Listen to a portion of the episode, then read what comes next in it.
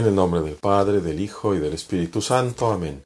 Soy el Padre Diácono Ángel Palacios de la misión de San Andrés Apóstol en Tijuana, Baja California, Diócesis de México de la Iglesia Ortodoxa en América. El Evangelio es para el 27 de febrero del 2019 según San Marcos. Se lo hemos impedido, no viene con nosotros. Le dijo a él Juan, Maestro, Vimos a uno que en tu nombre expulsaba demonios, y se lo hemos prohibido porque no viene con nosotros. Le dijo Jesús, no se lo prohíban. Nadie puede hacer un milagro en mi nombre y después hablar mal de mí. Porque el que no está contra nosotros está con ustedes, está con nosotros. Gloria a ti, Señor Jesús, gloria a ti. No viene con nosotros y se lo impedimos. Este, esta idea del club.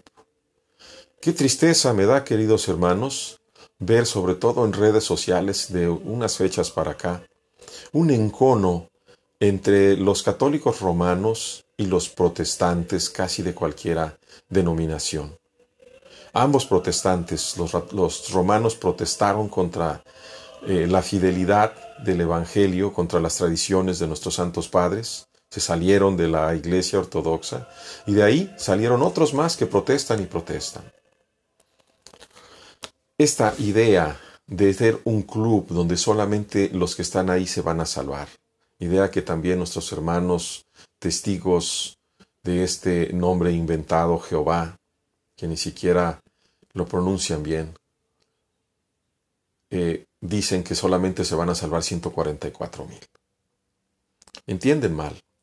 Quieren entender la Sagrada Escritura sin purificarse, sin iluminarse, sin santificarse por Dios. Y eso es imposible. Primero que nada, una brevísima explicación. ¿Cómo es posible que alguien pueda arrojar demonios si Dios no se lo ha mandado?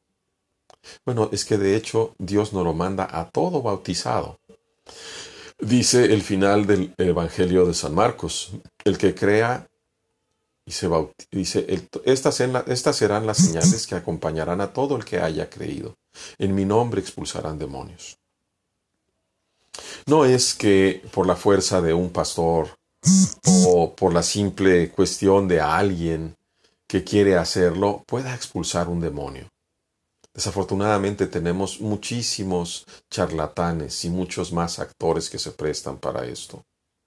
Pero una persona buena, alguien a quien le duelen sus hermanos, que puede ser un laico o una laica, que se dedica a hacer oración, que ayuna, que hace obras de amor, y que se va acercando a cumplir los mandamientos por obra de Dios, puede ser precisamente el conducto de gracia que Dios escoja para liberar a muchas personas que están poseídas inclusive por los demonios. De forma tal que no aplica esta cuestión de que no viene con nosotros, no está con nosotros, se lo prohibimos. No se lo puedes prohibir. Pero más importante que el simple hecho de prohibir o no prohibir, está la necesidad de verdaderamente amar a Dios. Nuevamente vemos cómo Pedro se equivoca hasta la última vez que ve a Jesús. Cuando en el Evangelio de San Juan Jesús le dice sígueme y Pedro voltea y ve a San Juan precisamente que los va siguiendo, él se molesta y le dice a Jesús ¿y este qué? Y otra vez le vuelve a regañar el Señor. Si yo quiero que Él quede, a ti qué te importa, tú sígueme. No te metas con los demás. Qué dificultad tan grande cuando comparamos esa situación a esa idea de la infalibilidad, que de alguna manera le quieren dar matiz y voltear y torcer y demás, pero que simplemente no se sostiene. El único que no se equivoca jamás es Dios. Todos los santos, cualquier santo se equivoca. Solamente la conjunción de los padres de la Iglesia es la que también, en su conjunto y no en lo individual, también es por gracia de Dios, infalible. Que Dios nuestro Señor nos invite a su única iglesia en espíritu y en verdad.